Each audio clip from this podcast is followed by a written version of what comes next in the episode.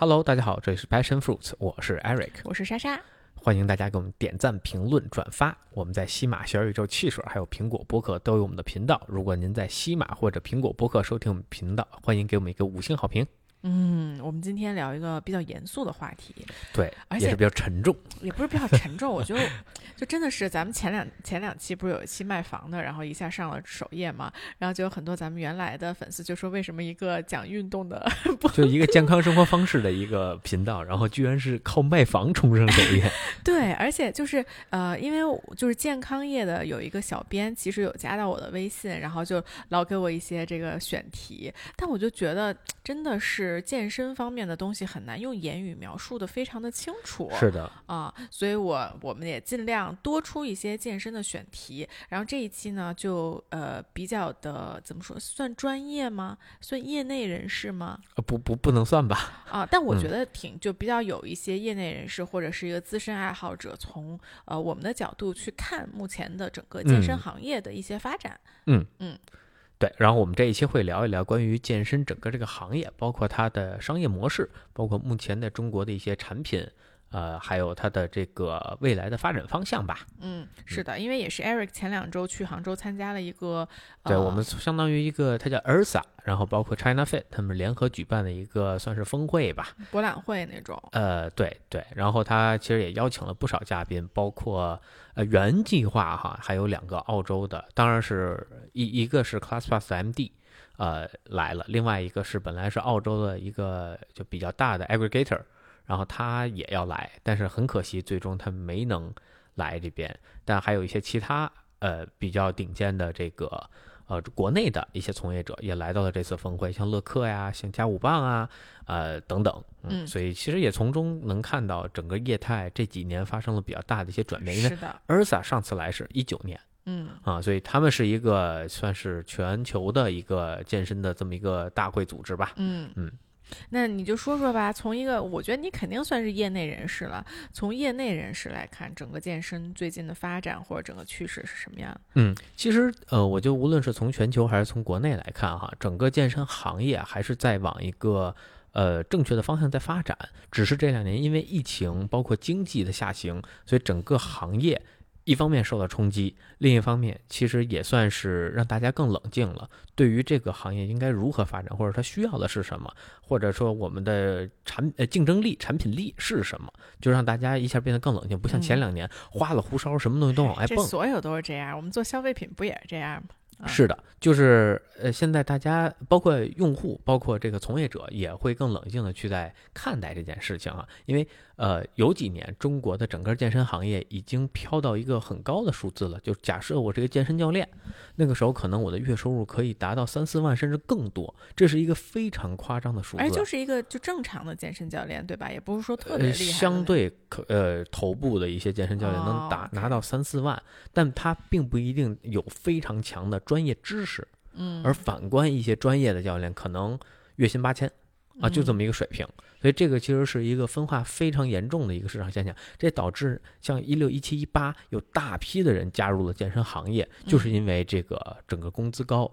但这两年呢，因为这些退潮，包括这个投资行业，对吧？在健身行业撤资了，我不再给这行业投钱了，那整个这个行业呢，现金流也越来越差，然后也就是露出了这个这这个这个真正的凶险啊。所有的事情都是一样的，消费品跟你说的就是一模一样。我觉得每次经济下行的时候，就是一次大洗牌的时候。那我们就呃，我们就从它，我会从三个维度去讲这个健身的这个分类。一个呢是从它的商业模式上，嗯，就是它的收费方式；那另外一个呢是从它的内容服务上嗯啊；最后一个呢是从它地理位置，那也会产生嗯不同的业态。我就从这三个维度，我们分别去讲一下大概的健身的这些分类哈。嗯那先说这个商业模式。那像商业模式呢，基本就是分为大的俱乐部，像 Club，像依照韦德呀，像这个威尔士啊，然后包括 Pure 啊、ZMB 啊，上海呃北京的奥美养仓啊，那这些像古德菲利啊，这些都是属于俱乐部的形式。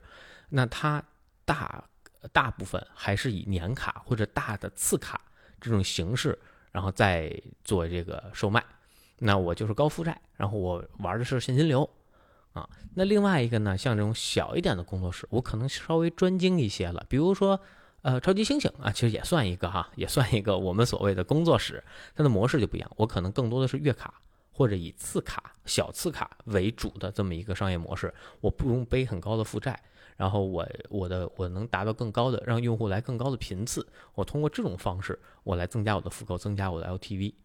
那还有一个呢，就是私教工作室。私教工作室呢，它是一个非常强的绑定关系。基本上我们有一个私教，可能我会跟他练个十节、二十节，甚至我可能后边还要练五十节课，对吧？它是一个强绑定的关系。那这种是另外一个商业模式，属于一对一了。嗯，然后还有一些呢，就是学校了。那这个呢就很特殊了，在国内这个模式不太常见，或者国内我们所谓的这种公立，像什么游泳馆啊、体育场啊，那这是另外一种模式，基本以单次。或者以它就就是以一个服务型的一个机构，我可能条件不那么好，但是我地理位置方便，然后价格便宜等等这些优势啊，在对，基本上在国内就分为这么几类。哎，那我有几个问题啊，比如说呃，Space Cycle 它会属于哪个？我跟大家讲一下，北京、上海是有 Space Cycle，Space Cycle 呢是一家呃动感单车馆，但是它又有瑜伽又有 bar，就是它的课其实也是没有那么丰富，啊，比算是比较单一，但它也没有 open 的那种 open gym，他们也没有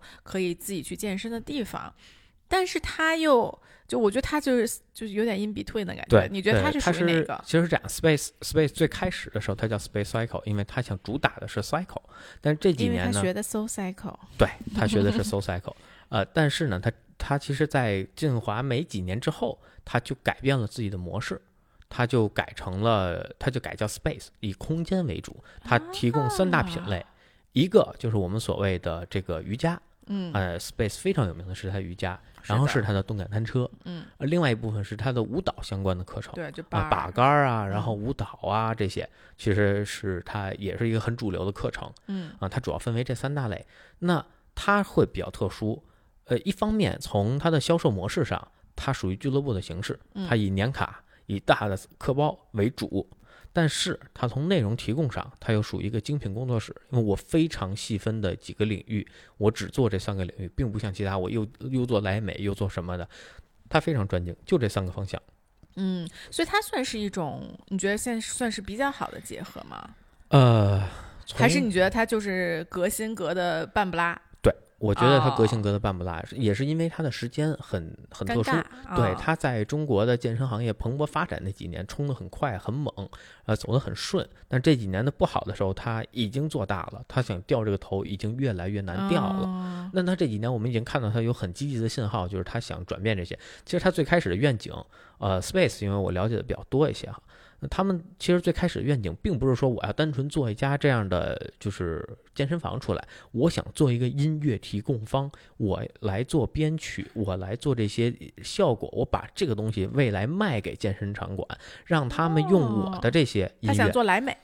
对他想自己做一套体系。其实他没有像莱美那么大的野心，就是说我要整个一套体系。他更多的还是在音乐上下手，希望以音乐为主导，以灯光这种这这种方式把这个东西来卖出去。很可惜，这个模式在中国呢不好跑。嗯，一方面就是你在全球的知名度太小。他前几年做了很多 branding 的东西，这几年不做的是因为花钱就是白花。嗯啊，所以他也转变了自己的模式。嗯，这个我我插一个小的插曲啊，就是我觉得，呃，因为他们学的是 Soul Cycle 嘛，我其实，在波士顿上过 Soul Cycle 的课，就 Soul Cycle 课就是大家在蹬车，然后就放的特别激情的音乐，然后确实他们就是好像他们是会根据自己喜欢音乐的类型去选相应的老师的啊，就是因为你喜欢同样的类型，那个老师也会放，就他们的老师就跟 DJ 一样，就这种感觉，是的啊，所以我能理解 Space 这个做的这一方。方面，但是呢，与此同时，我就从我个人的经验来说，我觉得中国人对音乐和西方人对音乐的 sense 真的是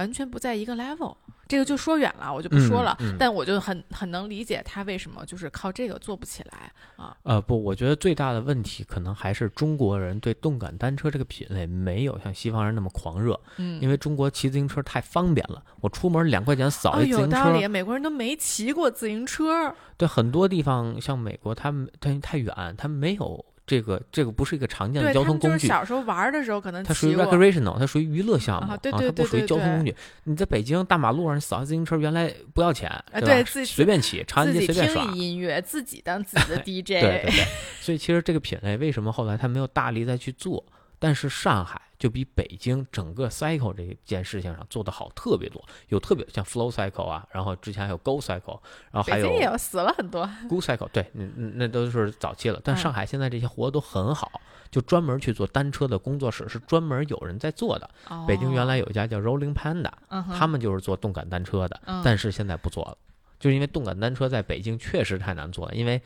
大街上太便宜了，嗯而且北京的骑行环境太友好了，你可以进山骑。结果北京现在最好的就是闪电啊、什么崔克啊这些，啊而不是室内的动感单车。嗯，是嗯的。所以这个是文化上，我觉得是有一些，还有地域是有差异的。嗯所以你在你心中这三个类型它是有呃高低之分的吗？没有，我觉得他们是互补的关系，就理论上是应该有大的 club，就是这种俱乐部的形式存在。那它就是一站式解决大家的一些需求。呃，对于一些呃，我觉得它是它对于两两边都是友好的，对纯小白也是友好的，对纯就是对于那个健身经验非常丰富的人也是友好的。哦，但它对中间的这一段没有什么吸引力，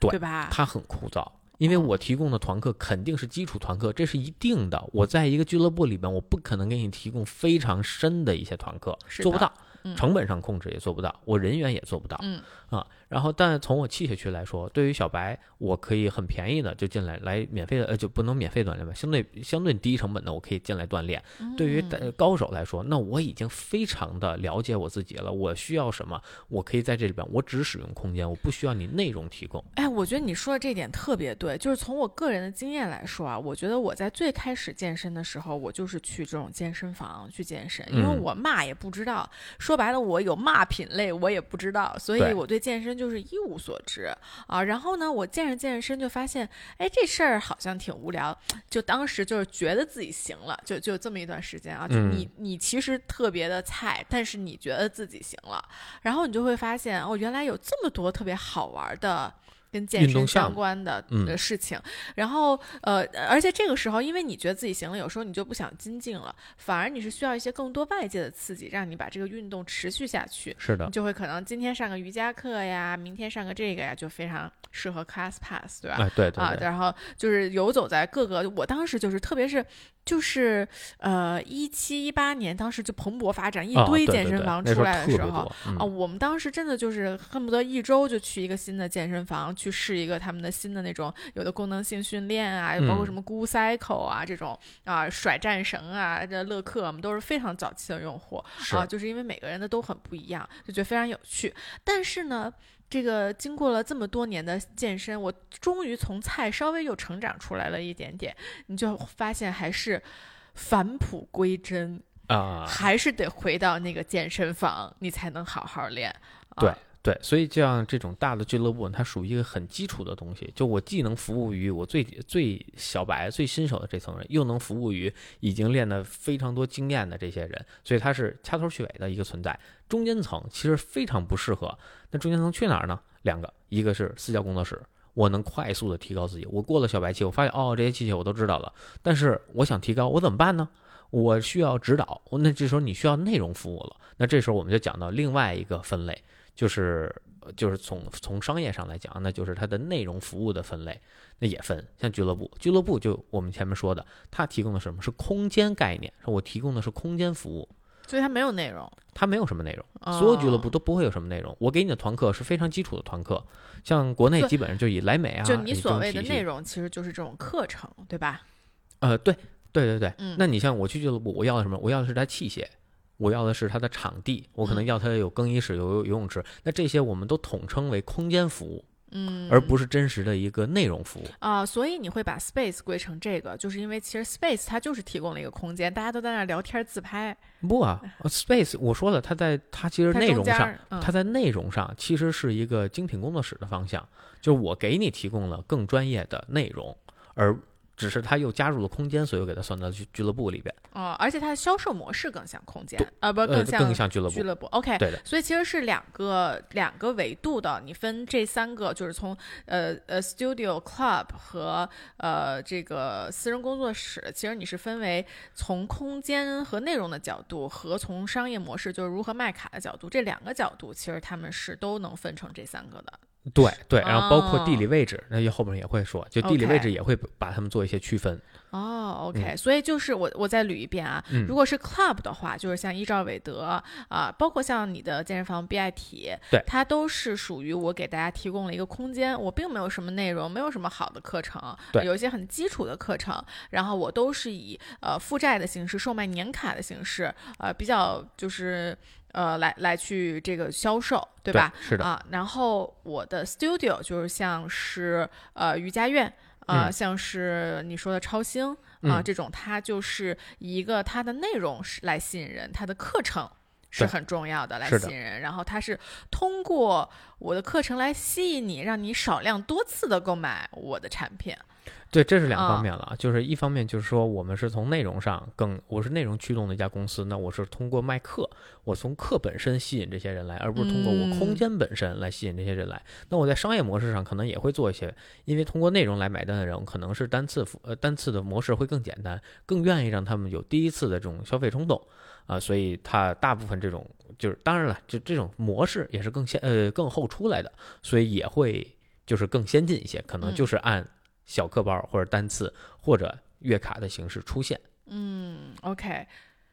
对，然后呃，像呃像精品工作室呢，那它呃，我给举几个例子，比如说像刚才我们举的瑜伽院 F 四十五，呃 OTF Ordinary Theory，然后包括 CrossFit 馆，啊呃，甚至其实像攀岩馆。它都属于内容为核心的一些工作室形式，就是大家来这儿就是为了参与这些内容，嗯，而不是我为了买一个空间在这儿是来使用嗯用。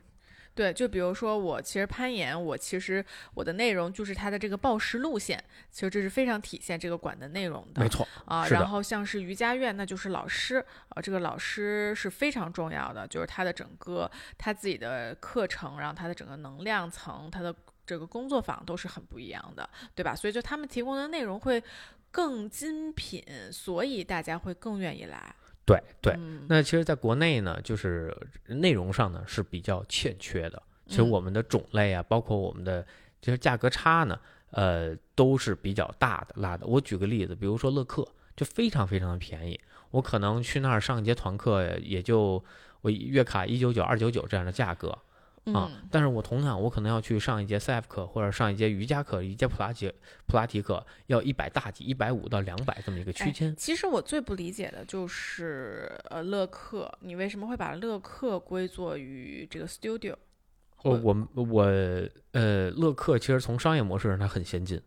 它从商业模式上很先进，因为它就是卖课包嘛，还嗯是啊、卖这种很短期的月卡嘛，一百九十九。但是嗯它，我觉得大家去那儿还是买一个 space 吧，大家会去那上课吗？他的团课特别的火爆，哦，它的团课满课率出奇的惊人哦，因因因为是这样，我觉得乐课还是相对于比较小白、比较初级的人去上的，是吗？Yes and no，其实哦很多中、就是因为这两年经济下行，所以很多人抛弃了所谓的豪华健身房或者呃高级俱乐部，反而回到乐课，哦，因为灵活，它哦就是单月买。哦，我理解了，它其实是它虽然就它确实是一个 studio，只是说呃，我们大部分人理解的 studio 是那种 boutique 的 studio，就可能就一种家两家，啊，嗯。而且就就而且是那种比较贵一点的，就是或者就甚至就起码你跟跟其他的课是差不多贵的，像嗯。瑜伽院其实跟外面的价格差不多对贵啊，但是乐课它其实是一个更反向便宜对，它是的反向的一个。选择的 studio，对，哦，嗯，这还挺有趣的。乐客这家公司很有意思，就是他们做东西的理念跟人不一样。他想做的是一个平台，我做了一个平台，我把教练，我把这个空间，我把这客源都拉在这平台上，然后就可以去匹配。其实你看乐客，他做了这些东西，他也做了很多精品工作室在做的事情，比如说他在杭州有叫呃上海都有叫 Fit Tribe，是一家体能综合健身房，就像是这种 F 四十五和 CrossFit 这种模式，它其实更多的像 CrossFit。那它有大概六到七家在上海和杭州，其实提供这样的就是非常专一的品类。这个这个里边只能练这个，然后包括像瑜呃像瑜伽，它有自己的瑜伽品牌。真的吗？叫什么？怎呃么样？，我忘了他的名字，我还没去上过，但是就是他已经在做这件事情了。然后他又把他的这个包月私教单独拿出来做了 Feeling Me，就是他其实，然后之前乐客还做过更高级的、更高阶的叫乐客 Plus，但是后来这个项目死了，嗯。就是做不出来，他们就等于改了，就把内容在内容上区分了，然后这么去分化出了子品牌，也在也在孵化。所以其实你嗯看上去乐客提供的是很基础的，他自己其实铺了路，已经给到未来一些人的进阶空间嗯啊，我可能会有其他的选项。感觉他就是陪着这个行业和这一波人在成长的这么一个感觉。对，我觉得他们的野，他们的野心，他们的远见，其实是眼界是非常大的。他们想看的东西，嗯，他们想做的东西不一样。了多少钱呢？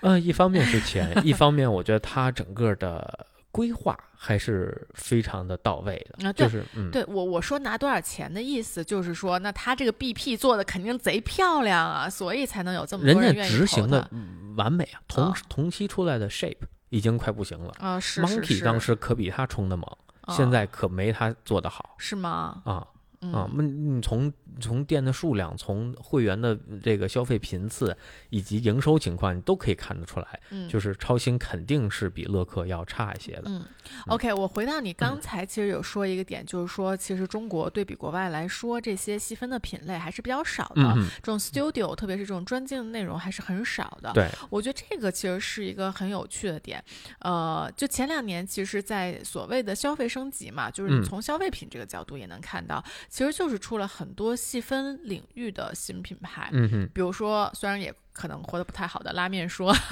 对吧？就你知道，就是本来其实这个行业，呃，中靴高这种，嗯就其实它就是在革新一个行业，或者把这个行业做得更细。就我记得，因为我们身边有一个朋友，他的爸爸是原来做一个就是咱们妈妈或者你妈妈再再再老一点那一辈用的护肤品的，嗯就当时那个年代做护肤品，就是你做的就是一个稀缺性，因为比如说这个市场上没有做美白的。嗯然后我突然发现，哦，大家都买防晒，是因为大家都想变白。其实他们都不是想防晒，他们的需需求是变白。嗯，然后呢，我卖一个，我出了一款美白的产品，一下就卖爆了。就是我觉得 club 的这种健身房它能够存在，是因为它当年是有这个稀市场稀缺性的。嗯，啊，就是没有啊，那没有，那我就只能来来你这儿练了，对吧？嗯然后随着这个的发展，然后随着经济变得越来越好，就会有越来越多比较细分的品类。你看现在，就是你从消费品、从美妆这个角度上来看，大家去买一个产品，买一个美先先是美白的产品就已经太多太多太嗯多了。那我为什么买你家不买别人家？可能是因为你的功效好。可能是因为我觉得你的品牌理念更好，就它就是会分到更细分，就包括我觉得以后或者就现在国外的健身行业，如果整个放在消费品我刚刚说的这一套逻辑里，它可能就是我有同样，比如说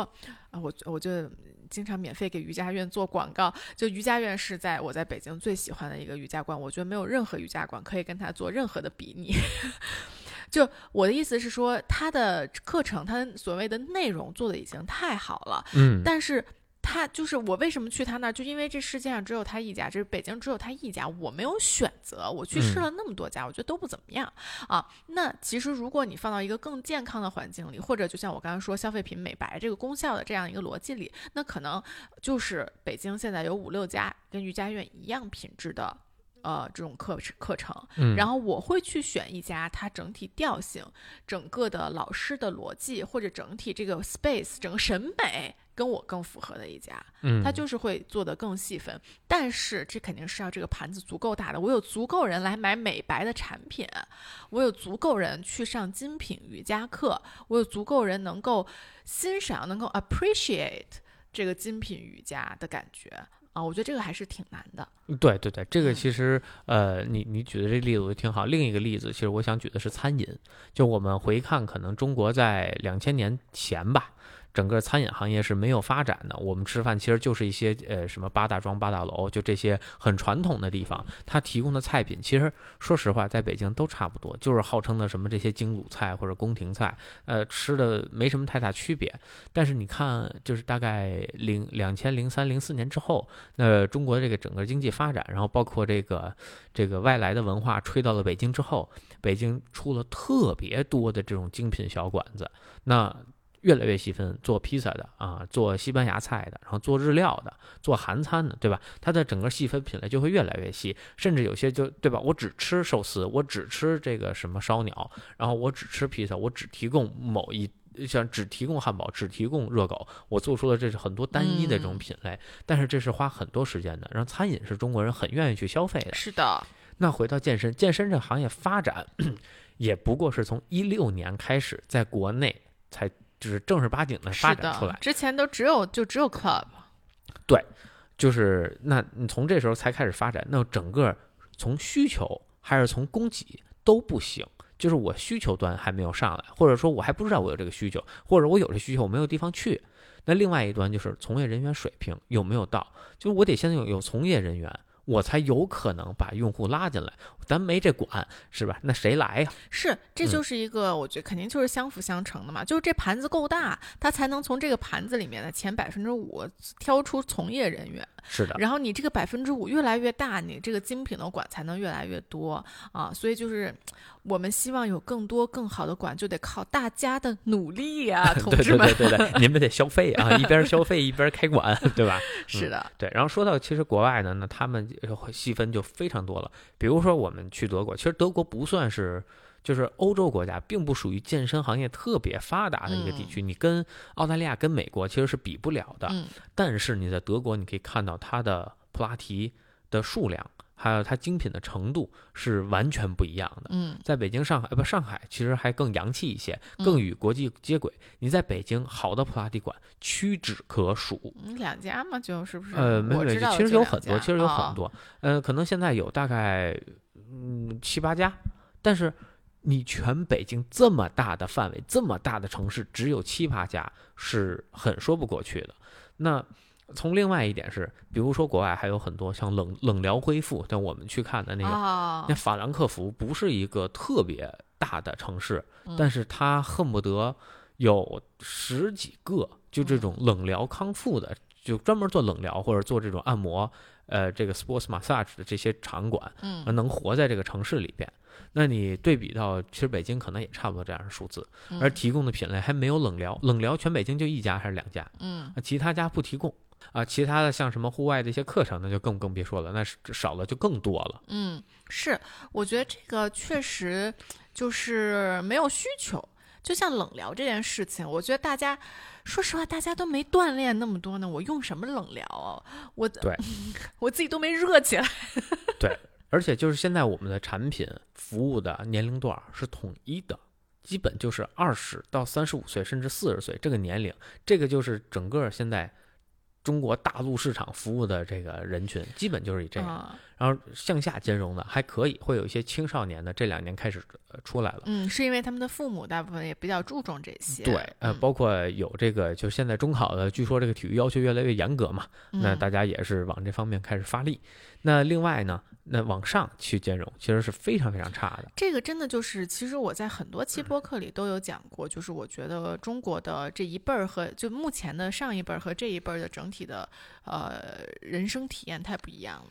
我觉得对也不对，因为呃，我妈那个健身房，我今儿还在问我妈呢，我说你们那个健身房现在团课没有了，你们这些老太太上哪儿练去？她说老太太就都散了，就没地儿练。一两个还能来游游泳，不游泳的就不会再去这家健身房了。那周围也没有团课给他们提供，他们只会上团课，就是活动活动。你甭管是跳舞，还是瑜伽，还是普拉提，还是什么跳操，他不在乎，他就是想每天来动一动。那你说他们有没有消费力？我觉得你一节课收个五十到八十，他们也愿意去上，可能频次稍微低一点，不可能一天上两三节这种，但是对他来说就足够了。那他们也说白了就住周围，也不需要洗澡。但是现在你话说回来，那那他不能去乐客吗？他只是不知道，周围没有，就都没有给他这样，就是连这样乐客都没有没有办法触及到的这么一群人。乐客做也只是年轻人的生意。嗯嗯。对，那这个其实就说到我们另外我想说的一个分类，就是关于地理位置，其实也会为健身房做很多划分。嗯，我到底是一个社区店还是一个商区的店，这是完全不一样的逻辑。嗯，其实乐客已经做得很好了，就是它已经很深入到社区了，基本上现在乐客一半店是在社区里边的。嗯那当然了，他挑社区也是挑年轻人的社区。咱们旁边的帽是不是就有乐客？对，但那家乐客做的不是特别的好。OK，啊，不是特别火的一家店。但像其他更多的还是以年轻人为核心的地方，然后去做。那相对就是年龄大一点或者是中老年的社区，他们其实是没有怎么在那周围去做。呃，我不清楚他们的逻辑说，或者还没有做到这一步。那大部分现在的健身房还是扎在商圈的，但是这一两年看下来，商圈的健身房活得都不好。那确实，商圈除了餐饮活的都不好，我觉得。对啊，就是因为是这个流动性非常的大。你像我，假如我在国贸开开一个，我在平均可能在国贸上班的人，我平均八个月我就会换地方。我在这儿一张年卡都交不完，我就走了。我可能还就买个次卡，前头两个月我先试试一试，买那个单次的试一试。后边几个月我买了两个月月卡，然后我就走了，我不在这家公司干了，或者我们公司搬家了，对吧？或者我怎怎么调部门了，或者我出差，那你就拿不到这个客户了。那他第二年，即使他第二年还在，你想让他。那个续购复呃这个复购的可能性也会变低，然而社区店会非常的不一样。如果你在一个很稳定的社区，我能做这个人，像我妈在那个健身房，可能快十年了，嗯，那这这就每年就他就是每年交钱，你的用户数就这么多，一萝卜一坑，我服务一千个用户，他他他就是我走一个人才能进一个人，那我就是在一社区，我就能我只要这个账能算明白，我就能跑得起来，我就能。我就没有什么压力可可可言，嗯嗯，当然了，那服务也会越来越差哈，是，那这是他们服务的问题啊啊！但是你回到这些社这个商区的店，这两年商区的店真的是关的太多啊，不是卷就是关，就是大家往就赚不过来钱嘛，就是没钱赚，对啊，因为没人。你比如说，这这两年经济不好，很多公司从这种大大的写字楼里搬出去，我搬到空房率都有百分之五十了吧？你说，就是大望路前两年那个健身房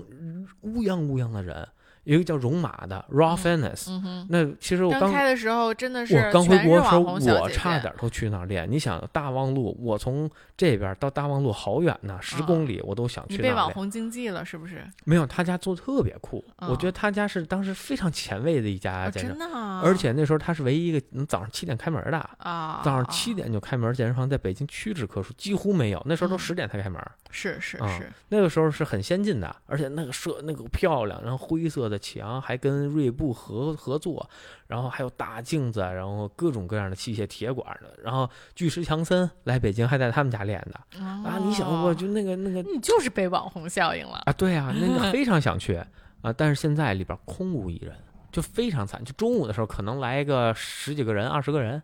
呃，他们都不给开空调了，我觉得现在巨冷啊！对啊，对，就特别的，真的是挺惨淡的。然后像头两年春燕儿。然后 philosophy 都很火爆，超火。前几年，我前两年你跑步机排队排半个小时啊！是是是是。philosophy 原来每一个都有人用，现在都没了。一方面就是经济在下行，大家不愿意在一年花一万块钱去办一张健身卡了。那另外一点就是很多流动性，呃，有些公司搬走了，或者公司福利撤掉了，我没有这个这个这个钱支撑，或者我没有人在支撑了，那他们就撑不下去。嗯。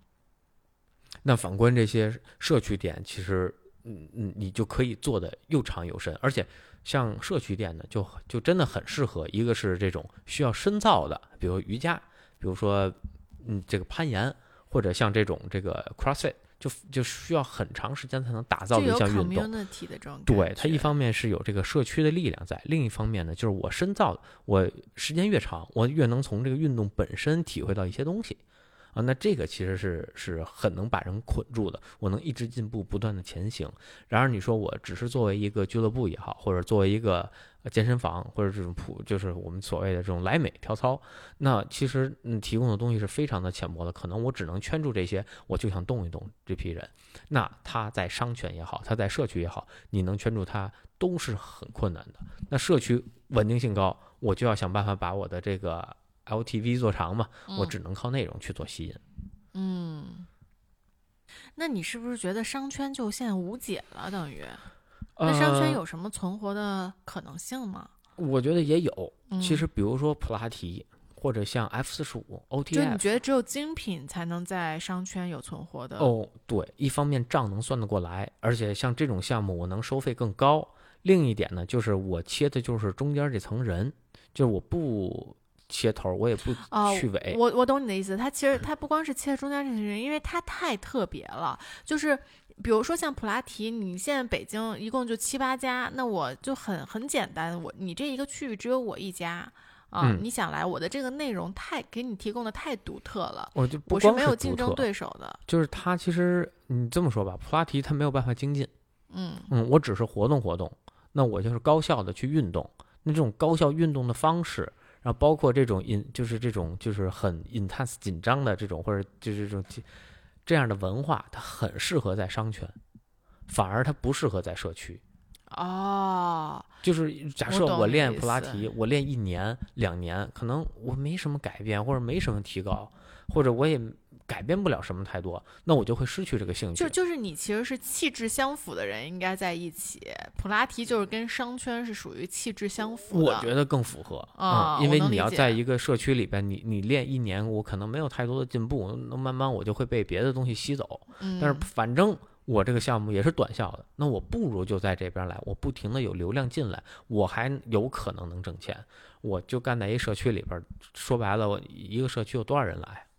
那像是那些梵音卡莫，梵音已经倒了，但是嗯就是之前的梵音和卡莫，他们开在商商圈里，你觉得就是一种不太对的选择吗？嗯，我觉得两家的最起初的逻辑其实是差不多的，它是办商圈、办这个社区的模式，嗯它是有一半的店都在商圈里，而且它的商圈选的都是社区周围的商圈。嗯，我很少就卡莫这么多，梵音这么多店，整个 CBD 可能也就两家、三家。你可以看它的分布，其实还是靠社区店挣。他们西边店都比东边店挣钱，东边店经济都不好，但西边店都挣疯了。嗯，嗯嗯所以还还是还是重社区的，尤其卡莫的重社区能力会比梵音更那什么。嗯梵音呃，梵音起家也是从海淀起来的，嗯也是那边儿突然爆了，然后他才慢慢的在全全城都开开出来的。但是他嗯后边走的就过于的商业了，过于的想把自己打造成一个呃 premium 的一个品牌，然而这一步步子迈大了就折了。哎，真是不容易啊，大家都。对，所以其实现在啊，就我的逻辑就是，你看到一家馆在疯狂的开店，你就先别办卡，啊，确实是，就肯定有问题。嗯嗯。前两天好像还有，哎，这这不说了，又又跟儿童有关，反正就有一个儿童活动中心的 CEO 又跑路了，就最近经常有哦这种的呃新闻啊。OK，那我其实呢还有几个问题，就是我我觉得就是在准备这一期的时候，我觉得最难回答的一个问题就是，呃，小白怎么选健身房？然后这个再往前捋一层逻辑，我觉得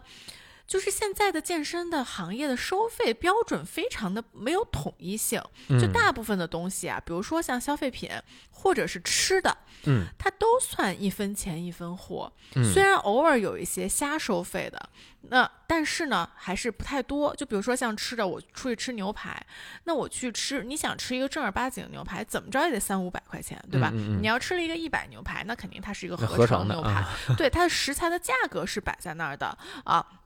那消费品也是一样，你拿护肤来说，呃，虽然说现在有很多大牌溢价非常高，那嗯但它它就是，比如说我用了拉妹儿，我就是有一种高贵的感觉，它给嗯你的可能是一种，呃。这叫什么价值？就是精神价值、嗯啊，就它还是从精神价值来说是一分钱一分货的、嗯啊，它的品牌的那种感觉在那儿，对吧？就觉得很牛逼的 感觉，对，所以我觉得大部分从消费到吃的，它都比较是一分钱一分货。但是健身这件事并不是，就健身呢，比如说啊，我去找私教，一个四百块钱的私教和一个我都不知道现在价格多少，假设啊，一个四百块钱一小时的私教和一个一千块钱一小时的私教，它真的就是一千块钱那个更好吗？我觉得这个是。大部分人无法分别的一件事情，或者我去练瑜伽，比如说我就是在 Space 上课，还是我在瑜伽院上课？Space 上课一节课两百块钱，瑜伽院上课一节课一百块钱，那就是 Space 的课比瑜伽院更好吗？那应嗯该也不是的。就是我觉得，就是健身这个行业，它的这个价格和它的水平是非常的不对等的。对对对，你说的这个挺有道理。呃，我我会这么看哈，一方面就是因为国内的健身行业并没有那么成熟，对大家的认知也没有那么成熟，所以没有办法去做呃良好的区分，嗯，导致健身房可以乱收费。嗯，比如说很多小的普拉提工作室，一节团课小团课的价格收到二百以上，就凭什么嗯啊？那那，我当私教卖，那可能可以。但是如果我当一节团课买，这个价格简直离谱。嗯就是没有竞争，所以导致的这样的问题。呃，对，然后包括信息差，嗯啊、那这个其实是很大的一个呃问题。那在其实这一点呢，就是国外这这这个，因为他们的健身行业发展太多了，所以你可以看到他们在同一家馆里特别有钱的人和中产可能是混在一起去练的。那你说我这个低收入人群，可能我我还练练不起呢，我或者说我在一些这种社区健身房去练，我还没有到这种商业健身房。但至少我从中产我到这个富豪，可能大家是在一起去锻炼的。但你在中国这个现象基本看不到。嗯。呃，我们所谓的富豪，或者说他可能健身意识没有那么强的，我可能会在一些特别呃高级的这种这这这这个这个健健健身房或者一个特小的工作室哎练。然而中产呢，大部分都被这个俱乐部给给给给搞定了啊，就就圈在这里边。他也这个付费也是非常的扭曲的，那基本上年卡从两万多到几千的都有。就是它的分类是跨度很大的，那我觉得怎么去看，怎么去选一家好的健身房啊？一就是还是看自己需求，你需求是什么？我就是自己练，我就是自己健身，我对自己健身也没有说，哎，我要成为什么顶级运动员，那我是不是看看乐客，或者说这种？呃，离我家近的社区健身房或者一个俱乐部就可以了。那有的这种社区店很便宜，可能年卡一千来块钱，一千一千五，在北京，那你这就跟不要钱差不多。那你假设你要是或者家里门口有乐客，对吧？我对这个器械呀、这场地要求没有那么高，我就活动活动，那没问题。那你就很便宜就可以搞定。那如果我又要它有泳池，我又需要它能蒸桑拿，我对场地大小又要求环境有要求，那我是不是就要找一个稍微好一点的一个俱乐部？那你这时候就要为空间去付费。那国外也有啊，像 Equinox。对吧？那你你便宜的有那 Plan Fitness，有什么这个呃好一点 LA Fitness，然后就是 Equinox，那这些价格差异其实都是翻着倍往上涨。那同样你也要在国内，你也要去为这些场地去付费。那这个呢，它的场地，它的这些豪华感，包括什么泳池啊、什么桑拿，就会变成它的内容，你要为它额外去掏钱。呃，假设我的需求不是这些，我想上团课。那你说你要看了，我是基础的团课，莱美，对吧？莱美其实在国内算是相对高端一些团课了，但是你要在澳大利亚有任何一家俱乐部里边是莱美的团课，它的收费绝对不会高的。就是绝对这家馆不能给自己打上任何精品的两个字。这就像烧鹅店，他做那个梅子酱是这个成品梅子酱，就是莱美壳。然后他要是自己做的自制，那他就可以说我是精品店。对，就是你只要是这种呃挂莱美的这家馆的收费绝对好不了。啊，这个没有办法。那他们会对这个自研要求会更高。那国内呢，可能对自研现在要求，就国内的当然自研水平比较稍微差。有几家公司可能像 Keep 做的不错，但他线下店做的不行，所以就是做内容的做不了商业，做商业做不了内容，基本就是这么一个情况。那如果啊，假设你要对这个团课有要求，那我可能出就我最基础的就莱美，那价格其实国内也不能说太贵吧，六十到一百，基本这个区间，贵一点可一百二、一百三，也就这样了。那你单次付费其实也 OK 吧？那另再往上上一些呢，就 F 四十五啊、OTF 呀，那这些相对精品一些的，那他们的收费其实就很贵了。可能一节课一百五到一百八。Super Monkey 和乐课的团课大概都是莱美，他们都是莱美的体系，OK，基本是以莱美体系，或者说它有一些字眼也是对标莱美这个体系。其实原来 Shape 团课做的很好，嗯，我上过，对，那人死了啊，就是做的好的内容做得好的，基本都活不下去，嗯，大家可能买账上都没有那么的好。是，包括赶上时候可能也比较背啊，赶上疫情嘛。就是你自研，它的成本肯定是高的，你肯定就要是收更多的费用。但是如果你的消费者不能理解你更高这个费用背后的逻辑，就是他们的呃水平啊，他们的 appreciation，他们对这件事情的理解还没有到这个程度的话，就是没有办法做的。嗯，是。然后那你再往上呢，可能我有更更高的一些需求了，我可能想对这个我的。比如说一些专门像现在北京有专门练铁人三项的一些场馆，我带你去骑车，带你去跑步啊，然后给你定制这些计划呀，那你就是纯粹为内容而购买了。比如说 CF 课程，还有这些，那你买的不仅仅是我教练带你去练了，我还有这个我们叫什么 program 的这个费用，就是我的这个这个训练系统的这个费用在里边了，那你就会更是内容的导向。那再往上呢，就更职业化了，我可能要更高的提高了。我可能要请，比如说我要游泳，我要请一个专业的游泳教练，我要请一个专业的举重教练，我可能还要在什么什么其他的教练，那这些就更细化了，包括网球这些啊，高尔夫球，对吧？那我的付费的水平就会更往上了。嗯，那反正你先把这些给列出来，需求，你的需求，你的需求，你具体是什么？你得找对应的场馆嗯你就只找这一项就行，你别别说我又要打网球又要蒸桑拿，那你你就办两张卡就完了，就别就别就是非在一个地儿解决，这不不容易啊，你可能要为此付付的费用更高，嗯嗯，对。但是我觉得你这个你说的这个很有帮助，但这个就仅限于我想的第一步，对吧？嗯就是我第一步我要先想清楚我的需求，我作为一个小白。但是我觉得其实更难的呢，就是第二步。就比如说我我就是第二步就价格，啊你得你选好了你的需求，你就要你要你要看你的预算啊。您说我兜里一千块钱，跟我兜里有一万块钱，这肯定是找不一样的场馆呀。是是是，那比如说啊，嗯假设我就是一个呃需求就是去好好健身，我就是嗯去想找一个私教去指导我练一练，好嗯好的，比如说我就是瘦身，或者我想把我的这个形体练得更痛一点，嗯啊，然后呢，我的预算其实没有特别的低，就是我可以一一年有什么两三万，假设啊我也不知道现在多少钱，在这个上面。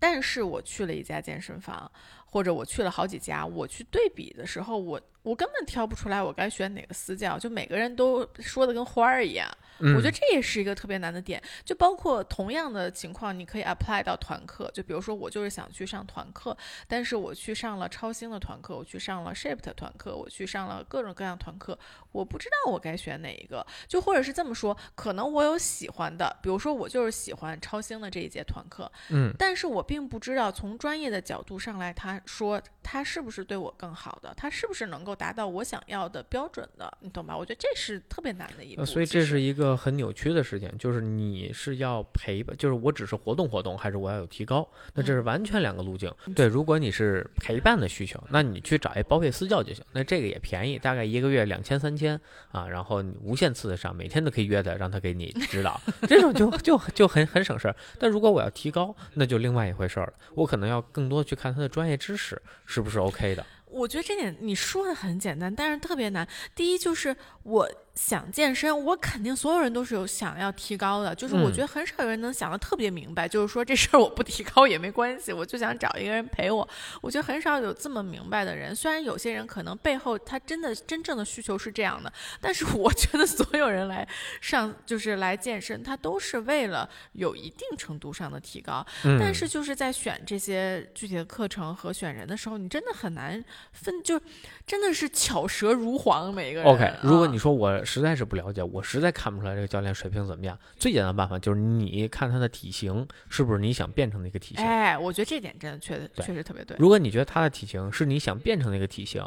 然后你可以再观察一下他自己训练时候大概什么样子。就咱没吃过猪肉，咱没见过猪跑嘛？你见过那些？你网上你看那些大神们怎么练，然后你再看他练的时候大概专注程度怎么样，然后他的细致程度怎么样，那你大概也对他专业水平有一个分类，他他是靠天赋出来的，还是靠药物维持的，还是还对吧？还是说他就是他确实是努力，他确实是专业知识 OK，那你这个大概能有一个区分，你再选是不是他，或者是别人。咱别说找那种就是说说我那个练健美健体，哇，都特别大那种，对吧？那个咱先抛开。那个不说，咱就说正常人，我就说，哎，我可能想要一个比较好的体型，那你就看你的教练体型大概什么样。对对对，我觉得这点是特别对的，特别是我觉得对于女生来说，就是选教练一定要选跟你审美在一条路上的人。对啊，这是第一步。第二步，你看他带其他会员是什么样子，看他专业程度 O 不 OK。就是他教这些会员，你可以大概看他一节课，给他安排几个动作，这些动作串联出来，大概是你你比如说又练手臂，又练什么，这个先后顺序是什么？你你练完胸，咔又练胳膊，然后一会儿又又什么蹲腿，那这种顺序其实小白看不出来，啊，你那你就看，那你就看他对这个会员的态度。你说他跟会员教课我还刷手机，还看哎，手机，还跟别人聊天，对，就对吧是我们就是你，如果想在一个健身房找私教，你可以先在那儿自己摸索练一个月，你去看一看。因为我就觉得我们在我我你你们你们 BIT 的这些教练不听咱播客吧？呃，不还行吧？咋了？没有，就是我在咱们的这一家店里，就是练久了，其实我就真的能看出每个教练的风格。嗯，就有的教练是那种特别认真、特别严肃的那种教练，嗯啊，当然就是如果你是一个比较可能就没有那么认真，没有那么想认真训练，虽然你也想提高，但是你不想把这个事情当做一个很负担的东西，那可能他就不适合你。嗯，然后有的嗯教练就是特别嬉皮笑脸，然后呃就跟你说说这个，跟你说说那个，说哎你今天为什么生气了？叫怎么昨儿吃什么啦？啊，对吧？就特别爱聊的那种。对，嗯嗯嗯所以就是每一个教练他也都有自己的性格，我觉得确实也是，就跟找老中医一样，就对对对对对，要找到适嗯合你的那一个。对，嗯你看他怎么带别人的课，然后你大概就知道他带你课的时候是什么样，这个基本跑不了。那一一一类教练只能带，基本就这么一类人。嗯呃，然后呢，你也可以看看他带的那些人，就如果你能，比如在这家店。啊我待能两三个月，对吧？你可以看这些人的变化是怎么样。那当然了，这个东西跟他私生活有很大的关系。但是如果一个人真的想变好，那其实他通过这些教练训练，基本你能看到他是往一个正向方向发展的。嗯可能进步慢一点儿，但如果